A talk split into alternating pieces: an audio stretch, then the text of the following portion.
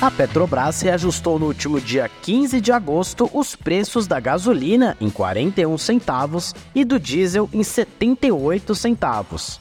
Na manhã seguinte ao aumento, o presidente da estatal estava no Senado Federal para explicar a política de preços adotada pela companhia. Jean Paul Prates disse que o movimento ocorreu para a Petrobras não perder dinheiro.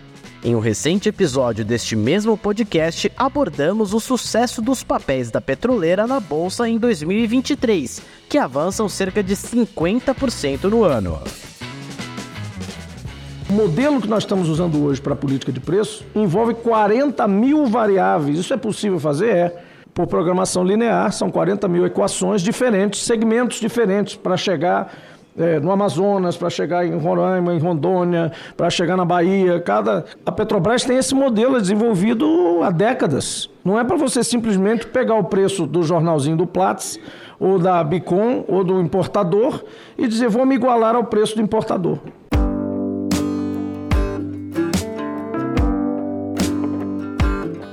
Mas o que isso implica para a estatal? Em eventuais cenários similares no futuro, por quanto tempo ela vai conseguir segurar os preços da gasolina e do diesel sem reajustes?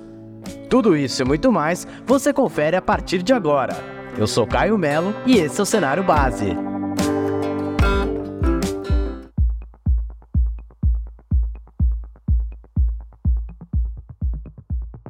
A defasagem, ela é um parâmetro, né? Então, o que acontece? O Brasil ele precisa exportar uma parcela de derivados uh, de diesel e de gasolina, e aí eu preciso importar isso de algum lugar. E aí, nessa importação, eu tenho que usar um parâmetro para saber se compensa né, essa, essa operação. Como a Petrobras ela é basicamente um monopólio, ela diz, ela diz qual é o preço.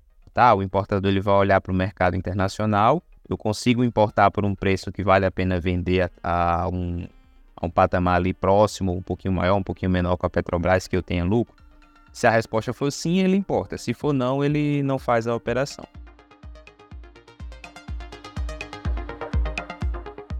Como você ouviu Arlindo Souza, analista de ações do TC Matrix, o petróleo do tipo Brent é o principal balizador dos preços no caso da Petrobras e de outras petroleiras ao redor do mundo, que extraem a commodity de águas profundas.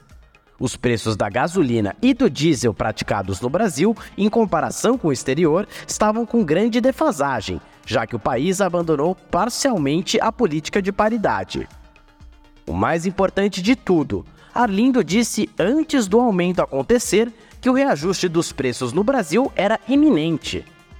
Além disso, para ele, um dos fatores que não são levados em consideração pela Abicom e que podem explicar um pouco da demora do reajuste é que o Brasil tem importado diesel russo.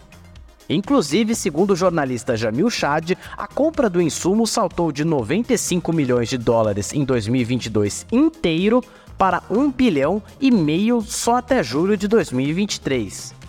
O que explica essa preferência brasileira é que, com a guerra da Ucrânia, a Europa e os Estados Unidos boicotam a Rússia. O diesel do país fica mais barato e chega com desconto à América. 80% do diesel importado pelo Brasil hoje é russo, segundo alguns analistas.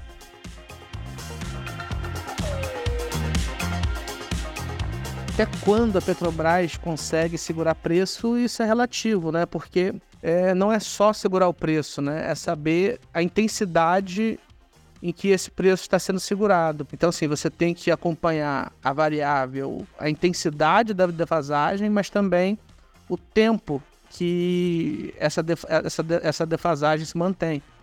Né? Porque no limite, quanto maior a defasagem, maior o tempo, menos os importadores vão trabalhar e, enfim, o risco de, de, de, desabastecimento ele tende a escalando ao longo do tempo, assim como as mais operacionais do segmento de refino também vão sendo impactados.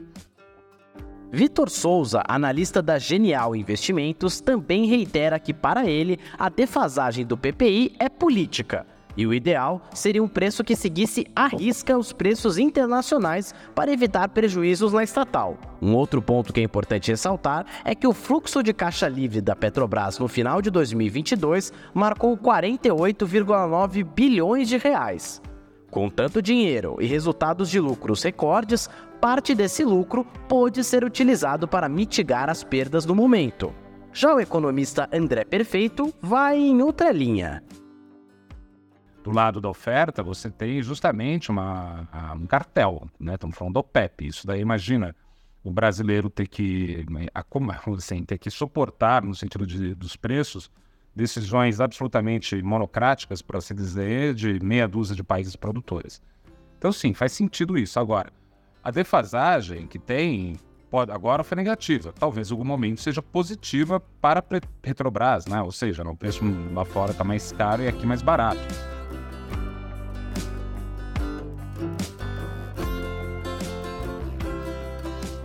Nós procuramos a própria Petrobras para comentar o assunto, e a estatal, um dia antes do reajuste, nos respondeu o seguinte: a Petrobras informa que tem observado os desdobramentos do mercado internacional de petróleo e seu impacto sobre o mercado brasileiro. Conforme divulgado em 16 de maio de 2023, a estratégia comercial de diesel e gasolina permite à Petrobras competir de forma mais eficiente, levando em consideração a sua participação no mercado para otimização dos seus ativos de refino e a rentabilidade de maneira sustentável. Os reajustes continuam sendo feitos sem periodicidade definida, evitando o repasse para os preços internos da volatilidade conjuntural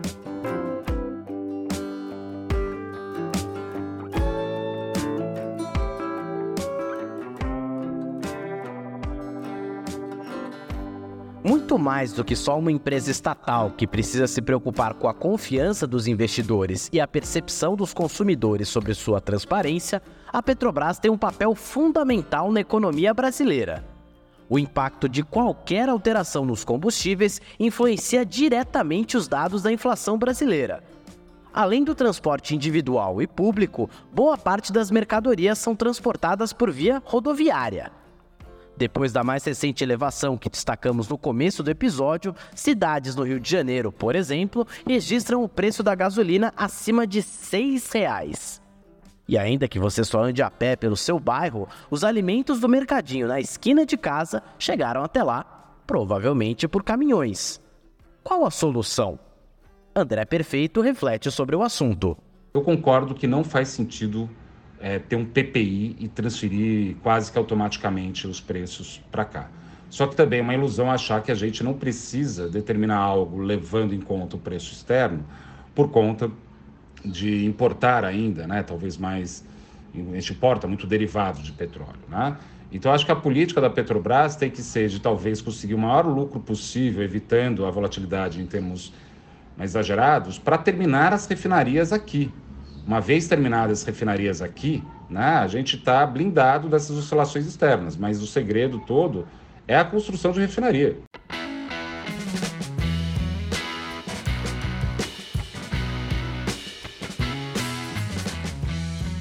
O Cenário Base é um podcast produzido pela TC Rádio. A nossa missão é destrinchar os assuntos mais relevantes do Brasil e do mundo e que podem impactar a sua vida e os seus investimentos. Se você quiser ouvir outros episódios, é só procurar por cenário base no TC Station ou nas plataformas de podcast. A locução, o roteiro e a edição são de Caio Melo.